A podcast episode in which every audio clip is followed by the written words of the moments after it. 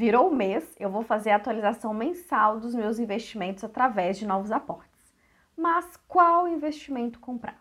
O que valorizou, o que desvalorizou? Como fazer essa atualização mensal da nossa carteira de investimentos? Vamos falar sobre isso nesse vídeo.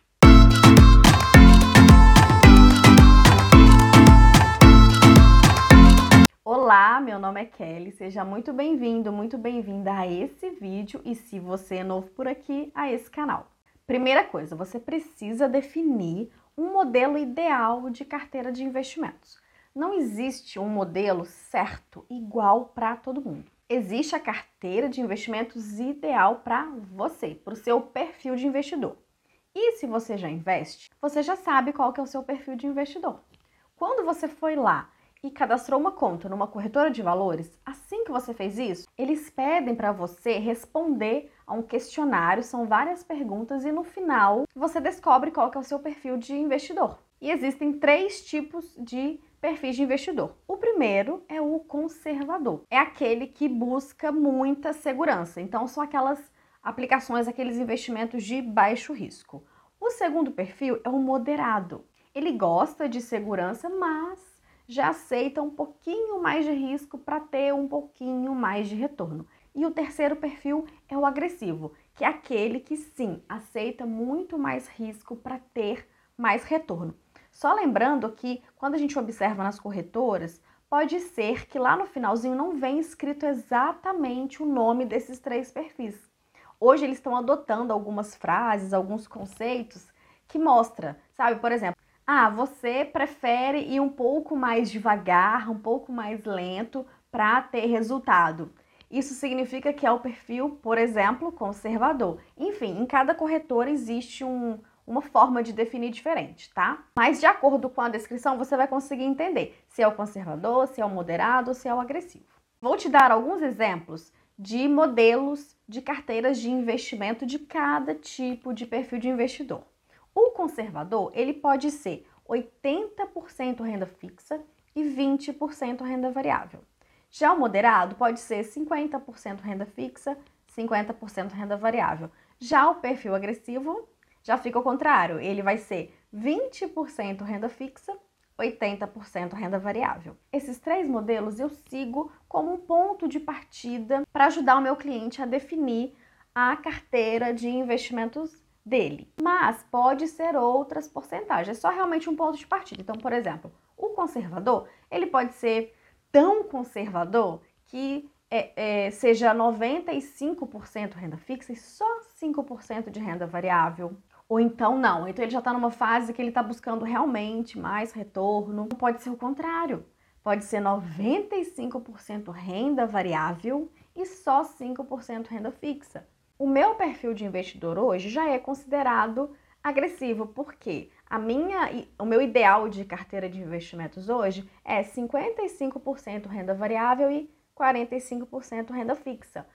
O fato de eu ter mais renda variável que renda fixa na minha carteira já denota esse tipo de perfil. Então a gente sempre vai trabalhando nessas margens, respeitando essa, essa característica de cada tipo de perfil. Então, pronto, definido o modelo ideal de carteira de investimentos de acordo com seu perfil de investidor, vamos entender como é que funciona essa atualização mensal dos nossos investimentos. Então, vem, vamos para a minha tela, vamos começar. Olha só, essa daqui é a minha carteira de investimentos hoje. Então, vamos supor que essa aqui seja a última atualização que eu fiz, que foi lá dia 1 de junho, tá? Então, vamos lá, vamos entender aqui primeiro. Aqui vem o tipo de investimento. Então, ó, eu tenho tipo, eu tenho título público, eu tenho renda fixa privada, então CDB, LCI, LCA e LCs. Aqui eu tenho ações, eu tenho fundo imobiliário e eu tenho, eu tenho investimentos no exterior. Aqui ao lado tem o tipo, ah, é renda fixa, ah, é renda variável. Então aqui está descrevendo ao lado eu tenho os valores, então, por exemplo, título público eu tenho 2.500, renda fixa privada 2.500, ações 2.000, fundo imobiliário 2.000 e exterior 1.000. Aqui ao lado eu coloco uma porcentagem que é em relação ao valor total. Aqui embaixo eu tenho a soma. Ah, quanto que eu tenho de renda fixa? Ah, quanto que eu tenho de renda variável? E aqui eu tenho o total. Aqui mostra para mim qual que é a minha carteira de investimentos atual hoje. Como é que está essa distribuição? Então, eu estou com 50% em renda fixa, 50% em renda variável. Só lembrando, é, aqui eu peguei é, valores fictícios só para te mostrar, para ficar mais fácil de entender, tá? Então, para ficar um valor assim mais inteiro. Então, pronto, 10 mil reais. E aí, aqui ao lado, olha só, eu tenho a porcentagem da minha carteira ideal, que é 50-50.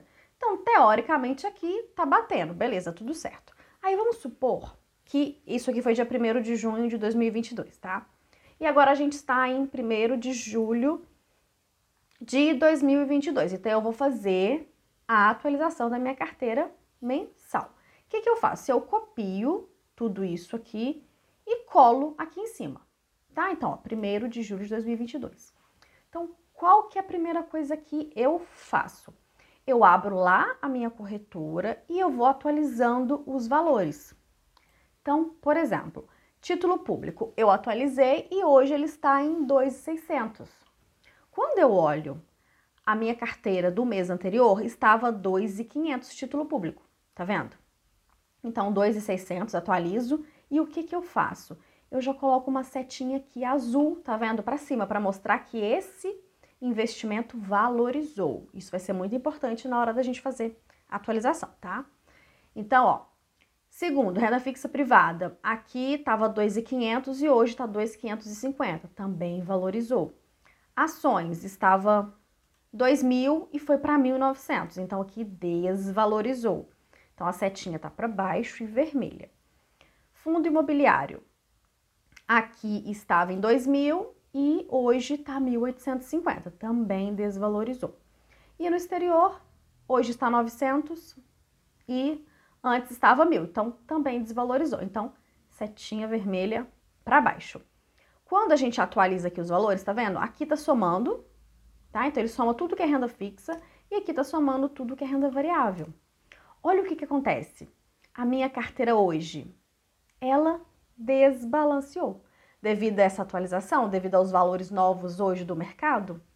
Então, eu estou com 53% em renda fixa e 47% em renda variável. E o meu ideal qual é? 50-50. Então, qual que é meu passo agora? É eu verificar exatamente, né, qual foi o investimento que desvalorizou e qual o valor que eu vou aportar, tá? E aqui já entra o primeiro ponto né? Aqui eu já falei para você o que, que a gente vai fazer.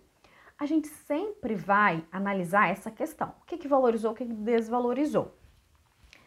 Você vai olhando um a um e você vai entender, tá? Por que, que esse aqui valorizou, por que, que foi esse, por que, que esse desvalorizou, por que, que esse também desvalorizou. Onde, quando a gente vai verificar, a gente entende que, ah, por exemplo, ações. Aí você vai ter que entrar lá nas suas ações e ver exatamente quais foram as que desvalorizaram e você vai entender. Por que, que houve essa desvalorização? Foi porque o ativo em si, aquela ação daquela empresa que você comprou, ela realmente perdeu o fundamento? Ela realmente é, aconteceu alguma coisa dentro da empresa que fez com que ela se desvalorizasse? A mesma coisa para os outros, do fundo e do exterior, por exemplo, igual está aqui, tá? Se estiver tudo ok, e você identificar que essa desvalorização foi devida ao mercado, o que, que significa? O ativo, o investimento, continua tendo o mesmo valor. Ele só teve a perda no preço. Aqui é que está a grande sacada.